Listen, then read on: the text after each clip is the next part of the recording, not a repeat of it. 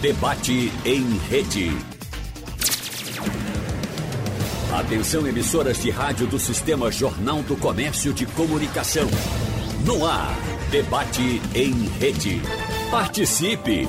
Rádio Jornal na internet. www.radiojornal.com.br Anote esse dado. O setor de luxo deve crescer 34% até 2025.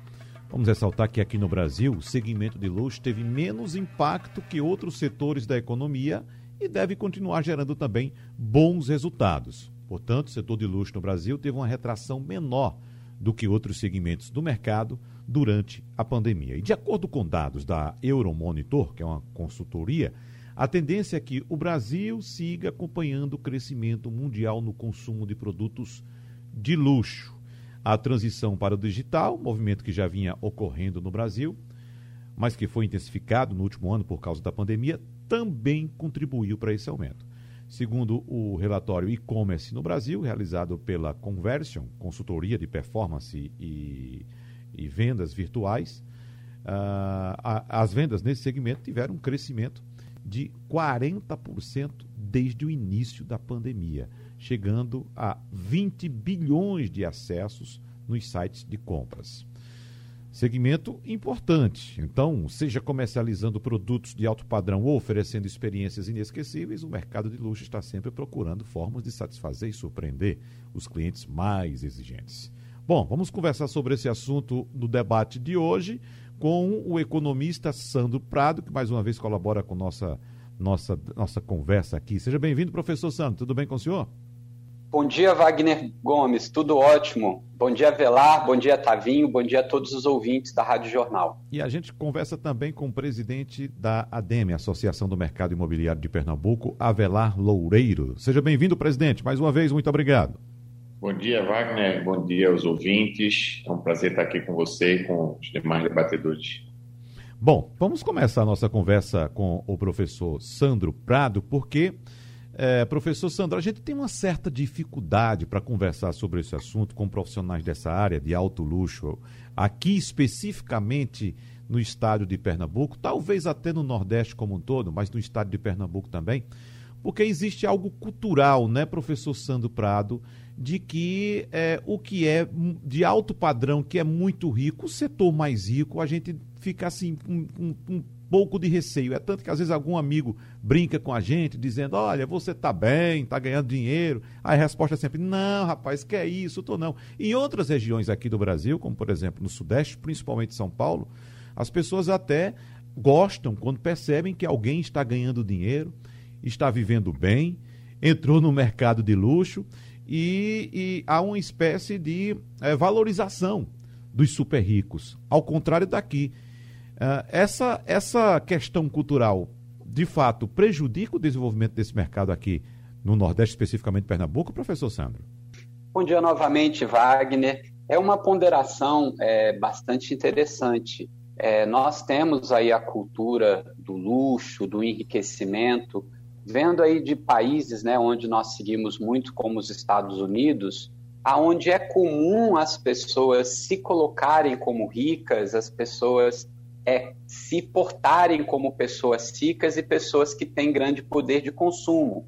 Mas quando a gente vem aqui para o empresariado aqui do Nordeste e focando mais aqui em Pernambuco, não é muito da cultura o empresário se colocar como uma pessoa que tem muitos recursos, que tem muita riqueza, esbanjar, digamos assim, os seus recursos em bens de luxo e colocar isso para a sociedade, principalmente por causa daquela cultura do colaborador achar que o empresário é rico, que tem muito dinheiro, que está pagando mal, e também pela grande desigualdade social que nós temos aqui. Então começa a haver quase que um tabu, né, da pessoa que ela conseguiu é, ser rica, ela seria uma pessoa que não seria uma pessoa é, que, estaria fazendo uma coisa correta, uma coisa certa. E a gente sabe que num país capitalista, né, com nosso viés de tipo de crescimento econômico, você ser rico não é nada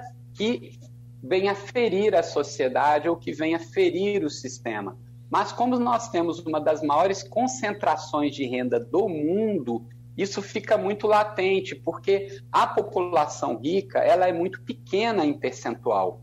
Hoje, cerca de 1% da população brasileira, né, ela detém aí quase que metade de toda a riqueza do país. Se a gente pensar em 1% da população, seria cerca de 2 milhões 150 mil aproximadamente pessoas, que é mais ou menos o município do Recife e Olinda juntos, de pessoas extremamente ricas. E essas pessoas extremamente ricas têm um poder de compra totalmente diferente do que qualquer pessoa possa imaginar, a ponto de poder é, gastar os seus recursos com uma, por exemplo, uma bolsa, né? Prada, por exemplo, já que 63 aproximadamente por cento desse consumo do mercado de luxo são das mulheres, então, uma bolsa Prada hoje, facilmente você pagaria 10 salários mínimos. Uhum. Então, uma pessoa comprar uma bolsa que tem o valor de 10 salários mínimos, ou seja, de que uma pessoa vai receber em 10 meses um trabalhador da sua empresa, parece bastante aviltante. Então, não é muito comum aqui no Nordeste essas pessoas que são realmente muito ricas esbanjarem e se posicionarem como pessoas ricas. Porém, a gente sabe que essas pessoas elas tinham o hábito de viagens internacionais. Né? Isso aconteceu muito antes da pandemia. Essas pessoas ricas irem para destinos né, turísticos e principalmente destinos turísticos de compra, como a própria, é, é, como Nova York, como ir para Paris, aonde nós temos uma concentração de grandes lojas, de grandes marcas, como a Cartier, Louis Vuitton, aonde tem produtos de consumo de um valor é, unitário extremamente elevado e que foge da imaginação de uma pessoa comum que hoje está aí lutando para poder colocar arroz, feijão e carne na mesa da sua família. Olha, por falar em bolsa, bolsa de luxo, inclusive, eu quero informar o nosso ouvinte antes é, que o empresário Tavinho Vieira, que é do setor de vinhos, informou poucos minutos antes de começar o programa que uh, teve algum imprevisto e não pôde participar. Por isso, nós pedimos a colaboração da jornalista Carla Barbosa, que conhece muito também esse mercado de luxo aqui no Recife e vai nos ajudar nesse debate aqui, na condução desse debate. Carla, seja bem-vinda, muito obrigada por aceitar nosso convite. Desculpe por ter sido assim tão em cima da hora. Bom dia aos ouvintes, bom dia, Wagner. É um prazer estar aqui com vocês para colaborar com você e com os ouvintes da Rádio Jornal. Bom dia, professor Sandro. Bom dia, Avelar Loureiro. Estamos aqui para falar um pouquinho do mercado de luxo. Eu tenho uma experiência aqui na Executiva Comunicação, que é uma consultoria, uma agência de comunicação, e a gente trabalha para vários públicos, uhum. entre eles algumas lojas e alguns segmentos que sim atendem o mercado de luxo. Mas eu queria trazer uma reflexão, inclusive em cima do que o professor Sandro falou, sobre o que é o luxo, né? Porque a gente acha que o luxo é somente ter uma bolsa é, mais cara, e houve essa discussão muito latente agora na pandemia, do que é o luxo, né? Do luxo que vem a ser também a busca do bem-estar. É, conversando com alguns clientes desse segmento de móveis, né, de lojas que vendem é, é, objetos de decoração, imóveis, eles me trouxeram muito o sentimento de que as pessoas querem se sentir bem dentro das suas casas. Afinal, ficamos aí um período de quarentena grande no início da, da pandemia né? E as pessoas começaram a se sentir desconfortáveis. E, e aí começaram a investir, obviamente, quem pôde investir, a gente está falando aqui de um mercado de pessoas que têm uma condição né, social é, e uma renda mais elevada, e que começaram, as pessoas começaram a investir nas suas próprias casas. Então, algumas lojas tiveram que fechar por conta dos decretos, mas elas ficaram atendendo pelo WhatsApp, pelo delivery.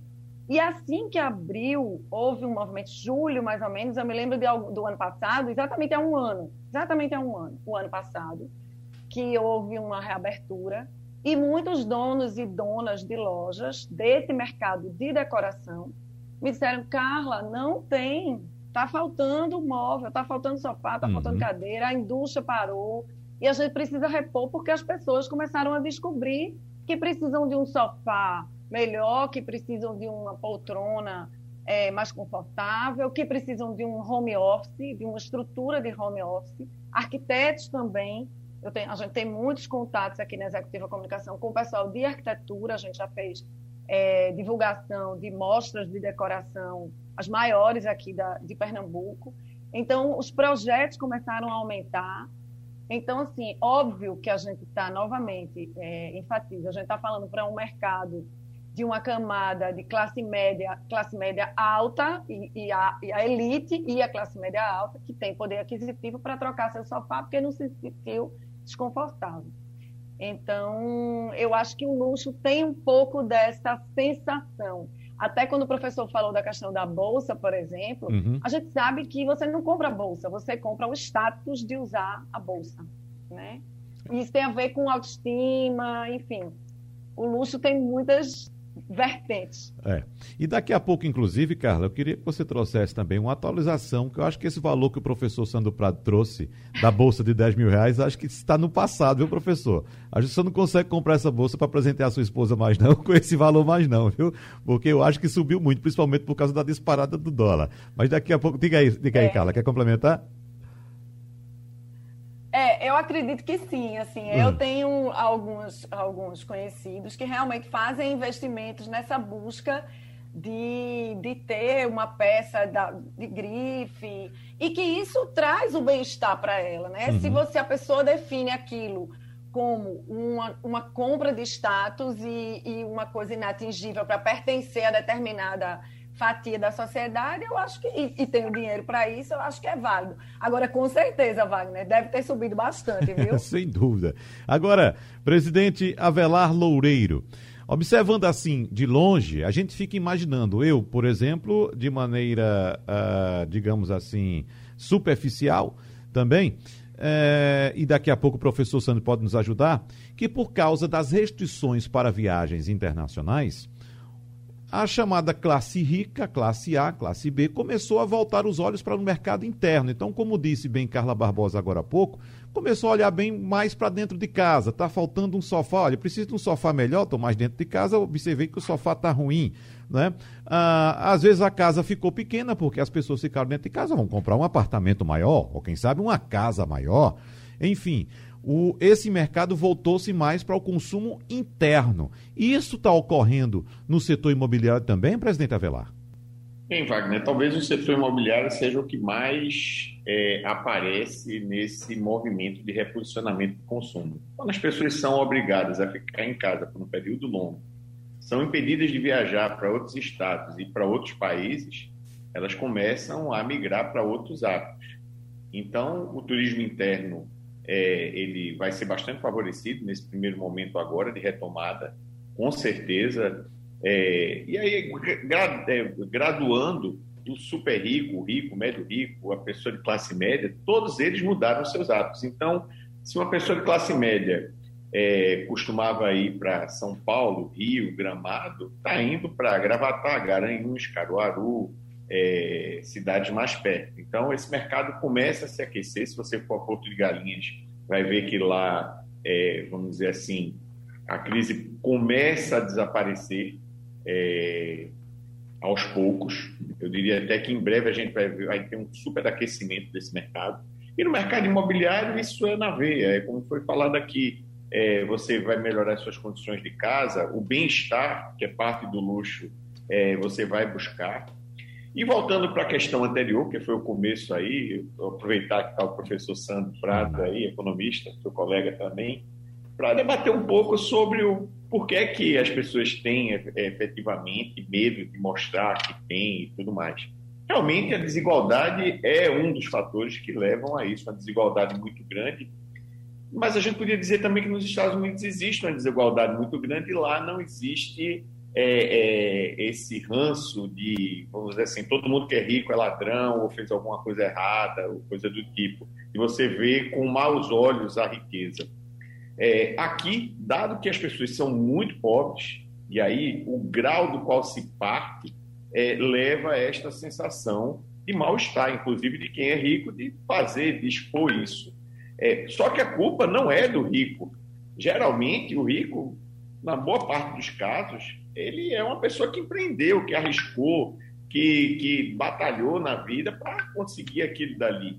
É, e devolveu ao Estado, em média, 33%, 34% daquilo que ele produziu, que é a carga tributária no Brasil. O problema é que o Estado, nesse meio do caminho, na hora em que ele pega o recurso e leva de volta para a população, há um desperdício muito grande. Eu não vou nem falar de roubo, de corrupção. É um mau gasto público que leva com que a gente tenha uma população que não consegue subir na vida porque os serviços públicos não são levados a contento para essa população, para fazer essa população crescer, essa para crescer economicamente, subir na vida. Então, enquanto a gente não tiver um Estado funcional que realmente devolva serviços, a gente vai ver esse problema e vai ver essa retenção aí no mercado de luxo e no mercado como um todo. O senhor citou a desigualdade nos Estados Unidos, que existe também, embora seja muito menor do que em outros países do mundo, inclusive Brasil. Mas no começo do programa eu citei é, é São Paulo, que também tem desigualdade, mas não tem essa, essa, essa vigilância contra os ricos como há por aqui, né, doutor Avelar? Eu diria até que é o seguinte, proporcionalmente as desigualdades são, são vamos dizer assim, as mesmas. As mesmas. Se isso. você pegar lá nos Estados Unidos, 1% mais rico detém, detém é, 50% da, uhum. da, da, riqueza e tudo mais. Só que riqueza não é fluxo. Riqueza é o que se acumulou. Riqueza, boa parte, está em, em, em, instrumentos produtivos. É, são fábricas, são é, é, comércios e tudo mais que o cara, o, o, empreendedor, ele não está consumindo, faz parte do patrimônio dele, mas ele não está consumindo, pelo contrário, ele está gerando emprego, ele está gerando renda para outras pessoas. Então, o problema não está na desigualdade só em si. É, o problema está é, em como a gente combate essa desigualdade. E aí, hoje, o Brasil tem uma carga tributária, volta a repetir, muito alta, só que não leva de volta para a população em serviços de qualidade. Se perde ao longo do caminho. Esse é o nosso problema. Eu vou pedir para o presidente da DMPE, Avelar Loureiro, trazer mais informações a respeito do mercado imobiliário voltado para o público de luxo, o público, uh, digamos, rico da região aqui em, em, Pernambuco. Aí depois o professor Sandro Prado pode trazer alguns dados e também Carla Barbosa pode fazer algum questionamento e alguma colocação adicional também. Então, presidente Avelar Loureiro, como é que está de fato o mercado para o setor de, de luxo e super luxo aqui em Pernambuco? Eu faço essa pergunta porque quando esses dados que eu trouxe no começo do programa foram divulgados, eu vi uma reportagem mostrando um apartamento de luxo em São Paulo, se bem que para os padrões de São Paulo não era tão luxo assim, era um apartamento de somente 7 milhões de reais. É? O repórter estava mostrando o ambiente e disse: Olha, isso aqui que você está vendo, você pode até pensar que é a sala do apartamento, mas isso aqui é a varanda.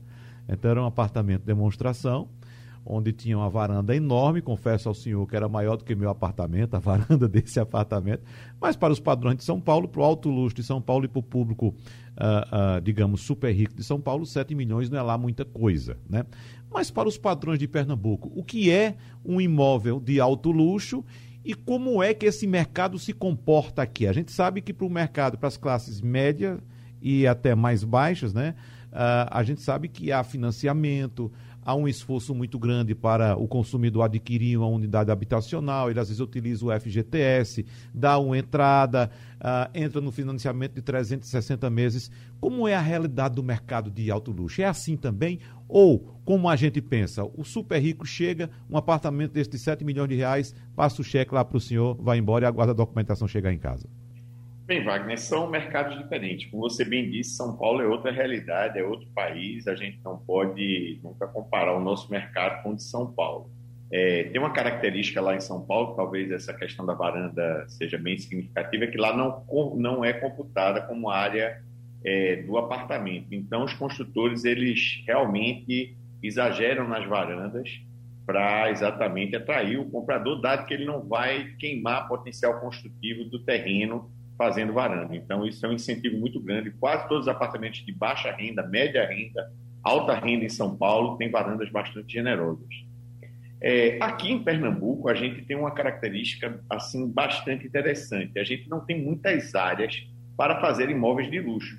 Talvez a Avenida Boa Viagem seja o maior exemplo disso. Quantos terrenos existem ainda hoje na Avenida Boa Viagem disponíveis para um apartamento de super luxo? É, que talvez esteja no máximo aí nesse valor, 7 milhões de reais. Um uhum. apartamento, poucos apartamentos na Avenida Boa Viagem chegam a este valor, estão próximos deste valor. É, os valores ali médios para apartamentos muito bons, na faixa de 4, 5 milhões, você compra um apartamento lá. São Paulo é outra realidade. É, então a gente tem um problema aqui seríssimo de oferta. A gente não tem o que ofertar muito em quantidade de mercado de luxo. E eu não vou nem para São Paulo, vamos para uma capital próxima e parecida, Salvador. Salvador tem apartamento de 25 milhões de reais. É, aqui em Recife, não acredito que tenha algum que tenha esse valor. É, é, é muito difícil você encontrar é, unidades aqui com esse perfil. Agora, quando você vai para a segunda residência, aí você vê realmente algo é, um pouquinho diferente. Você vê casas em Muro Alto, algumas em Gravatá, que podem chegar aí a seus 7, 8 milhões, é porque lá tem espaço, e aí você faz do tamanho que você quer. Tem gente em Gravatá que tem casa de 2 mil metros quadrados, e você não tem apartamento aqui de 2 mil metros quadrados. É, então você começa aí sim, e é um pouco mais discreto, aí vem para aquela questão do começo, não é tão visível, é, e é mais para o bem-estar, é, para o conforto. Então, você vê na segunda residência isso acontecer. Quanto à questão de ser à vista ou não, a gente tem que é, ver aqui que o super luxo aqui geralmente é um profissional liberal, não é nem um empresário, um empreendedor, é, que tem uma boa remuneração e vai comprando ao longo do tempo. Então, ele, na realidade, ele não toma um financiamento, ele entra num condomínio fechado e vai pagando ao longo do tempo, 3, 4, 5 anos, 6 anos, e no final ele recebe o, o imóvel. Então, é um pouquinho diferente do nosso mercado. Professor Sandro Prado. É, hoje o debate está maravilhoso, que tem uhum. muitas variáveis. Isso, né? exatamente. É, Wagner, é. eu queria colocar algo justamente baseado no que Carla falou, que é justamente essa questão de valor. Né? Oi, professor? É, a, a, quando a gente faz uma análise mercadológica. Está me ouvindo? Sim, voltou agora. Caiu um pouquinho, mas voltou agora. Por favor, pode prosseguir. Alô? Pode prosseguir. Então, quando nós estamos falando dessa relação valor, a gente está se referindo a custo-benefício quanto isso vai me custar e o que isso vai me proporcionar. Então, se a gente pega o conceito de luxo né, do brasileiro num passado recente, era muito ligado à acumulação. Ou seja, eu tenho um imóvel, vou ter dois, três, quatro, dez, cinquenta imóveis, e isso era o que os mais ricos faziam. Hoje, não só apenas a questão da posse, principalmente pela sensação que lhe dá, né? essa relação custo-benefício está muito ligado, como Carla falou, a status. Então, é você ser incluído dentro de um grupo social por ter um objeto de valor, né? como o caso de um carro, como é o caso de uma bolsa. Porém, também dentro dessa evolução está muito ligada a experiências, a experiências únicas. Então a gente vê hoje, dentro do mercado de luxo, o início das viagens espaciais. Ou seja, por você ter aquele momento ímpar, aquele momento sui generis, independente do dinheiro despendido para que você possa ter aquela experiência, a pessoa vê uma relação custo-benefício nisso. Então, não está apenas ligado a objetos de status, a objetos de poder né, como era no passado. Mas hoje está muito ligado principalmente a essas experiências exclusivas e não apenas ter ali uma bolsa assinada por uma grande grife, como foi o caso que a gente citou aí da Prada. Então, vendo esse novo mercado, vendo esse dinamismo do mercado e principalmente com esse crescimento durante a pandemia, né, que bem colocado por você, uma das grandes questões do aquecimento do mercado interno de luxo é que as pessoas faziam essas compras no exterior e com a pandemia eles foram cerceados da possibilidade de fazer essas viagens internacionais, comprar esses produtos e ter essas experiências e começaram a comprar no mercado interno. Um outro item significativo foi a max desvalorização que nós tivemos da nossa moeda,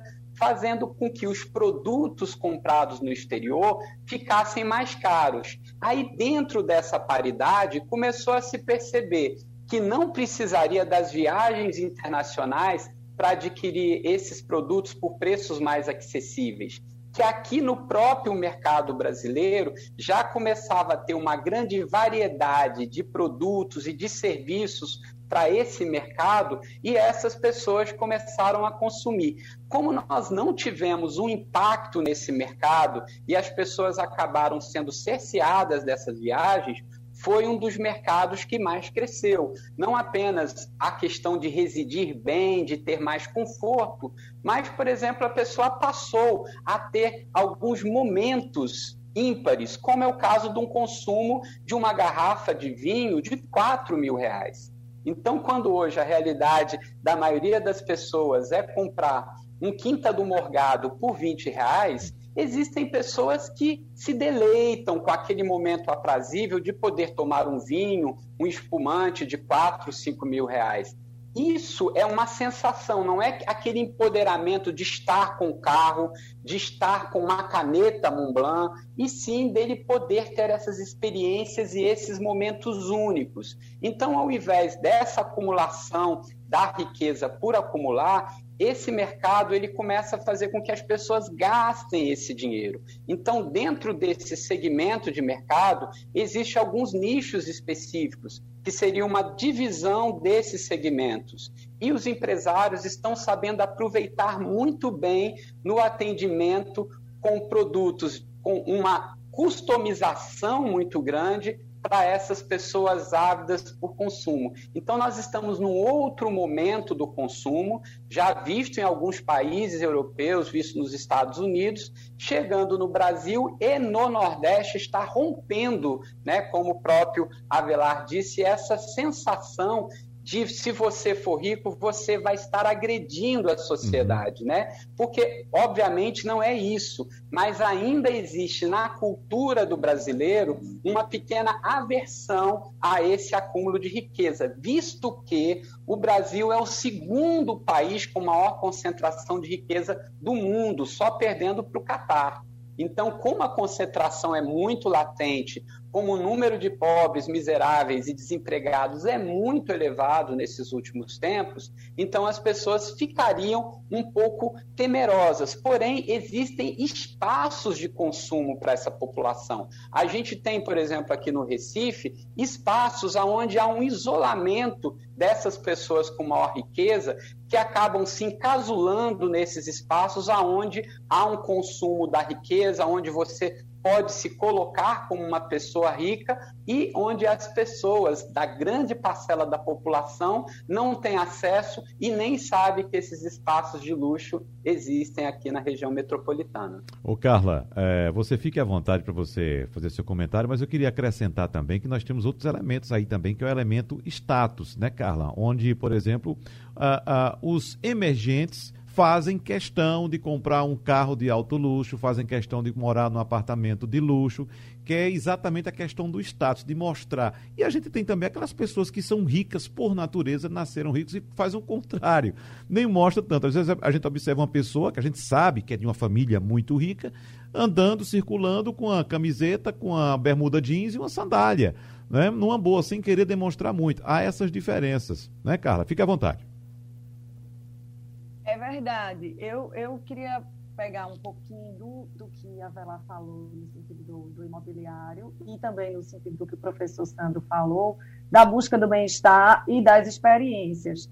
É, e de como o empresariado que vende para o mercado de luxo tem se posicionado. A gente aqui no, no, na executiva, a gente atende na parte de comunicação e, e digital, e como isso cresceu, e como o digital que a gente sabe que se a gente trabalhar bem os algoritmos das redes sociais, o digital vai entregar a mensagem para a pessoa certa.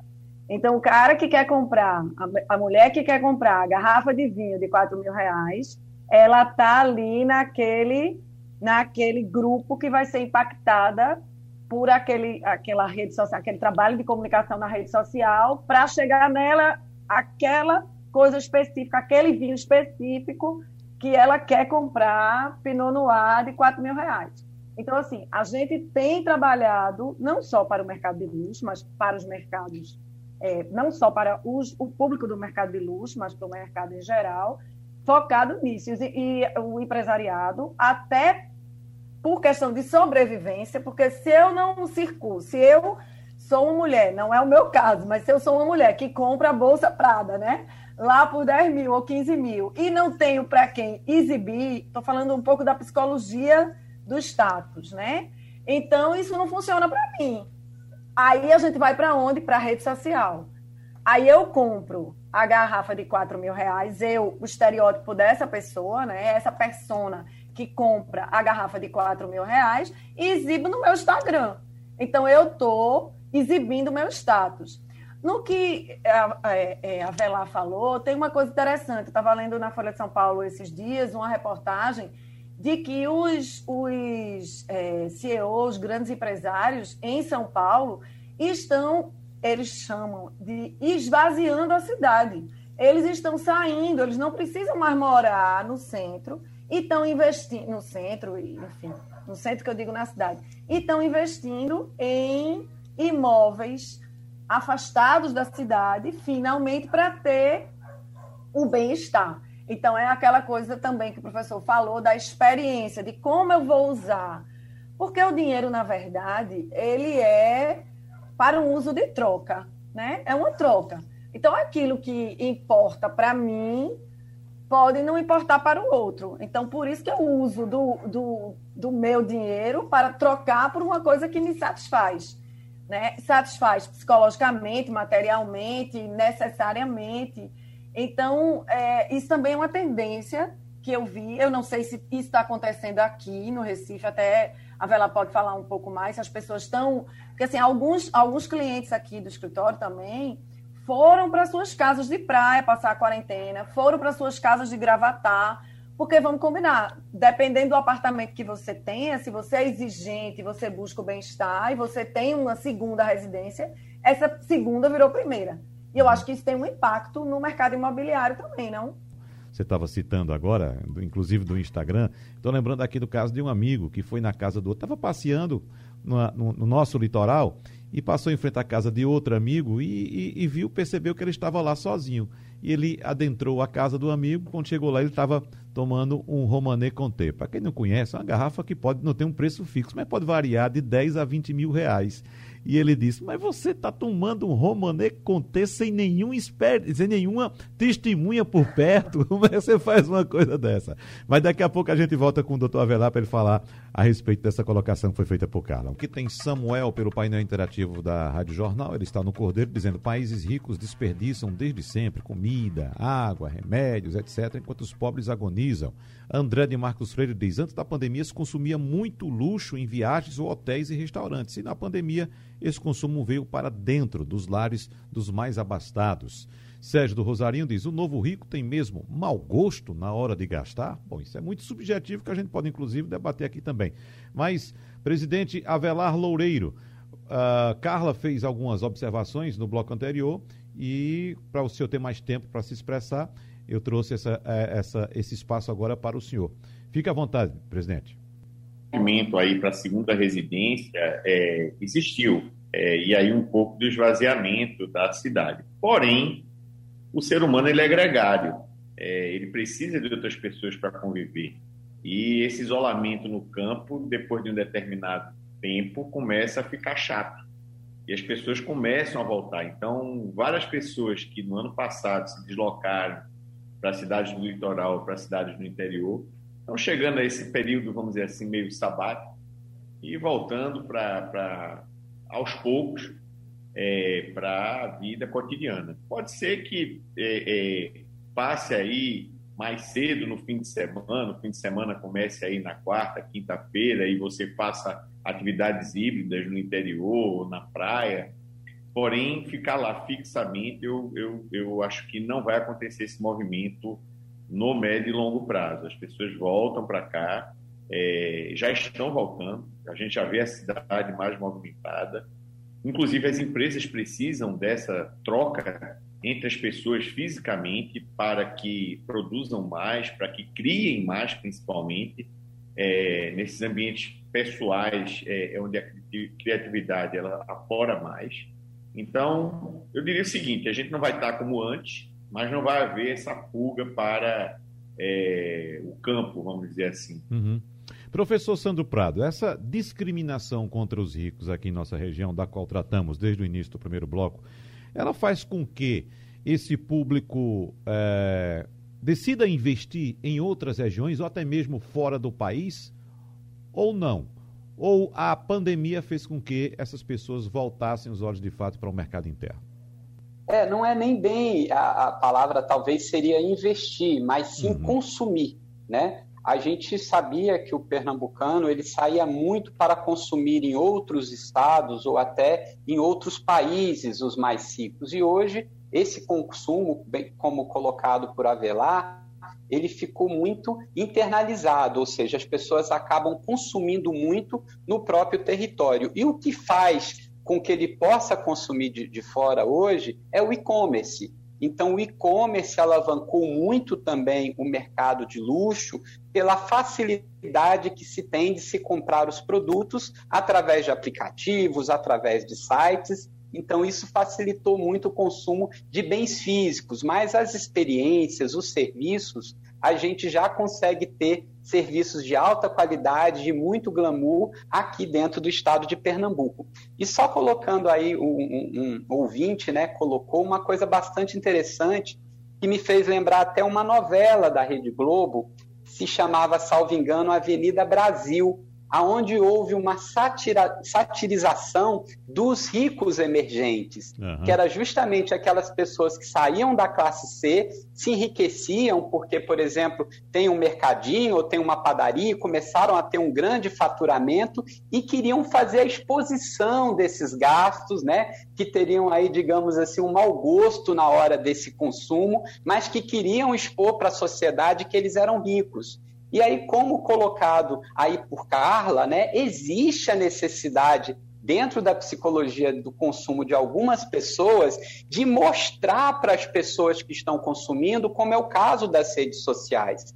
Então, digamos assim, essa meio que idiotização das pessoas de tentarem se mostrar para as outras, ela é muito da cultura norte-americana, que é justamente aonde a gente se espelha os emergentes. Se a gente se espelhasse na cultura europeia, aonde há um grande consumo de serviços na área intelectual, na área cultural. Lá eles valorizam muito o americano, o American Way of Life, é o consumo pelo consumo e principalmente mostrar. E as redes sociais hoje, principalmente o Instagram, mostram isso. Muitas pessoas não podem beber um vinho caro sem mostrar numa rede social que está bebendo. Então é isso, é a importância do status, de como as outras pessoas o veem, e não que aquela experiência vai ser aprazível para ele, aquele momento único é uma coisa que ele vai guardar para ele. Ele precisa dessa exposição. E dentro dessa lógica da psicologia que as empresas se reposicionaram no mercado e colocam produtos justamente justamente para que essas pessoas possam se exibir nas redes sociais e cria um grande ciclo, né, das pessoas fazerem aí o que a gente chama de ostentação, de não consumir e guardar aquele momento para si, e para sua família, e sim de ostentar aquele consumo, seja uma experiência, seja uma viagem, seja um carro, seja uma motocicleta, ou seja, beber aí uma garrafa de vinho de alta qualidade sozinho, né? Mas hoje é muito incomum isso. A pessoa que está bebendo sozinha, ela filma aquele momento, ela tira fotos daquele momento para colocar na rede social e isso lhe dá um prazer que essa relação custo-benefício. Como o marketing ele quer justamente atender com plenitude essas necessidades e desejos das pessoas, e as pessoas têm o desejo de mostrar isso para a sociedade, muitos produtos hoje eles estão focados justamente para que a pessoa, ao consumir, possa expor nas suas redes sociais para as outras pessoas para é. ver, nossa, como aquela pessoa está bem, como aquela pessoa é rica, como ela subiu na vida. Então, isso hoje está muito dentro da percepção do estudo da psicologia de consumo dentro da área mercadológica aqui no Brasil. Perfeitamente, professor Sandro Prado. E eu lembro aqui a Carla, que nessa novela, não sei, ela não tem tempo para assistir novela, que eu sei que ela trabalha muito é, o dia todo e várias horas por dia, mas nessa novela, Carla, a família emergente, para você ter ideia, almoçava tomando cerveja. Né? Veja só, era cerveja na hora do almoço. Agora, diz que o professor Sandro Prato está falando, a gente observa de fato muito nas mídias sociais, né? Alguém que está ali postando a foto de uma viagem no exterior, às vezes num avião particular, com a família, mostrando aquela família perfeita.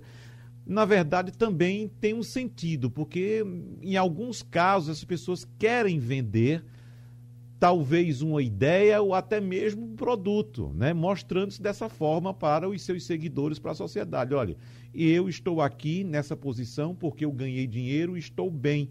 E você pode me acompanhar, você pode comprar meu produto, você pode comprar meu serviço, que você vai se dar bem da mesma forma. Como é que você avalia, Carla?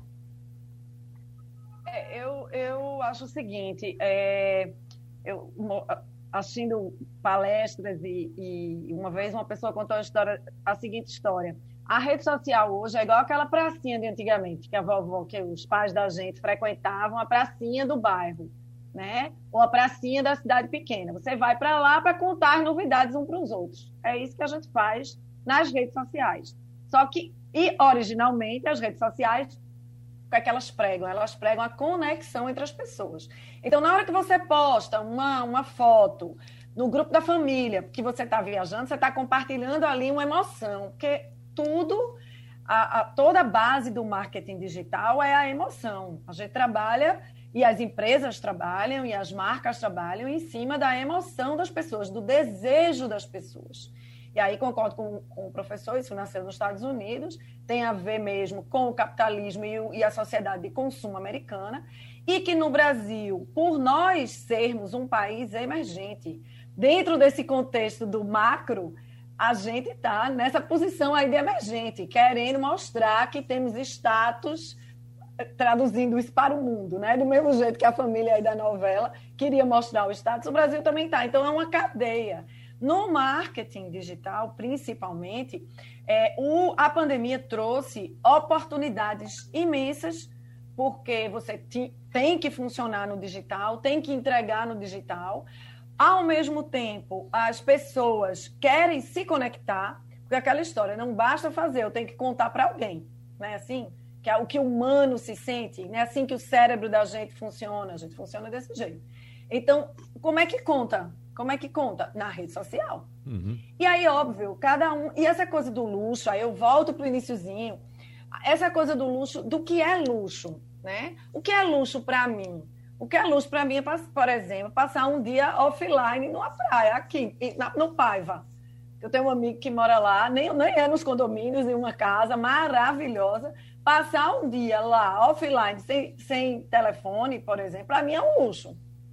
Então, eu acho que depende do que é luxo para as pessoas. Concordo que existe a ostentação, mas um luxo é a busca do desejo daquilo que lhe satisfaz. Se você vai usar o seu capital, aquilo que você, o dinheiro, né, aquilo que você juntou durante a vida, para transformar isso né, no, no, no seu desejo, e se o seu desejo é ostentar, transformar isso num apartamento de um milhão, que você, dois milhões, dez milhões, que você chama o arquiteto e diz assim, eu quero igual a isso aqui, da Casa Cláudia, que era uhum. antigamente, ou então da é. Caras, né? igual a essa casa aqui.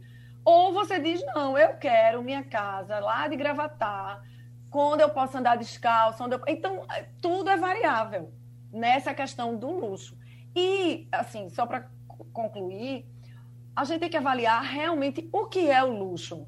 Né? Você, quem ganha 4 mil, 5 mil reais, na hora que pode também ter experiências que são fora da sua rotina, ele também está experimentando o luxo. Não precisa ganhar 40 mil, nem 400 mil. É a minha visão. Muito bem. Luxo. Deixa eu saber aqui do presidente da DEM, Avelar Loureiro, outro segmento de luxo que eh, me parece, presidente, que não, não, não vinga muito aqui em Pernambuco, por exemplo, no setor imobiliário, que é a questão dos condomínios horizontais. Temos muito poucos aqui é, como a gente citou desde o começo do programa São Paulo, nós temos, por exemplo, uma experiência de São Paulo que chegou aqui que parece que não foi muito bem aceita pelo consumidor local, né? Queria que o senhor trouxesse para a gente por que esse tipo de habitação não é bem aceita no mercado local, até porque, como Carla estava falando, por exemplo, um apartamento de 350 metros quadrados na beira-mar de Boa Viagem, evidentemente que é um, um imóvel de luxo, mas no meu caso, bastaria uma casa com metade da área, simplesinha, que já seria minha casa de luxo. Uma casa, num ambiente evidentemente seguro, de um pois é. condomínio. É. Então, então, por que essas habitações não são tão aceitas no mercado local aqui, presidente? Eu tenho uma frase que resume bastante o que aconteceu com esses empreendimentos que você falou. É o hum. famoso sucesso de vendas, fracasso de público. Ou seja, vendeu tudo em horas e ninguém mora lá. Uhum, que coisa. Né? É, é, impressionante. Agora, o porquê? Porque é o seguinte: o, a gente é muito gregário, a gente quer viver todo mundo aqui perto, um do outro, se encontrar, se esbarrar. É, é, e isso não ocorre nesses, nesses locais. E, além do mais, esses locais não têm serviços. É, os serviços tinham que ter chegado na frente para que você tivesse realmente o conforto. Não é só ter a casa isolada. Você vai precisar de médico, você vai precisar de dentista, você vai precisar da farmácia da esquina, da padaria da esquina. E esses locais não têm esses serviços. Então, é, tem uma máxima o seguinte: expansão urbana são três elementos: terra, acesso e serviço. Esses locais têm terra, têm acesso, mas não têm serviços. Então, não ocorre a expansão urbana por causa disso. É, então, tem dois fatores: um cultural e um de falta de planejamento, porque os serviços não chegaram na frente. Agora, como tem uma boa marca, vendeu tudo. Agora não tem gente. Então, sucesso de vendas, fracasso de público. E só para terminar aqui a minha participação, luxo é a letra de Uma Tarde em Itapuã. Não quero fazer propaganda de Salvador, mas pensem na música, isso para mim é luxo. Uhum. Exatamente. Agora, observem o que é um, um, pobre se metendo em assunto de rico. Eu citei aqui o preço do, do Romanei Conte, viu, Carla? agora há pouco para ah. você, em torno de 10 a 20 mil reais. É um amigo meu rico, felizmente eu também tenho amigo rico, agradeço aos meus amigos ricos, pelo menos dessas informações. Tá mandando aqui uma tabela de preço de Romané, viu? Uh, o Safra 2018, por exemplo, está por 22.541 euros, Carla. É o dólar. Não, dólar é não. Dólar. Euros. 22.541 euros. euros. Multiplique por 6, dá 120 mil reais. Entendeu? Então, gente, muito obrigado pela participação de vocês aqui no debate de hoje. Foi muito boa a conversa. Professor Sandro Prado, jornalista Carla Barbosa e o presidente da Demo de Pernambuco, Avelar Loureiro. Mais uma vez, nossos agradecimentos pela participação e colaboração aqui com os ouvintes da Rádio Jornal. Muito obrigado. E a você que nos acompanha, o debate é repetido amanhã, às duas e meia da manhã. Até lá. Sugestão ou comentário sobre o programa que você acaba de ouvir, envie para o nosso WhatsApp 99147 8520.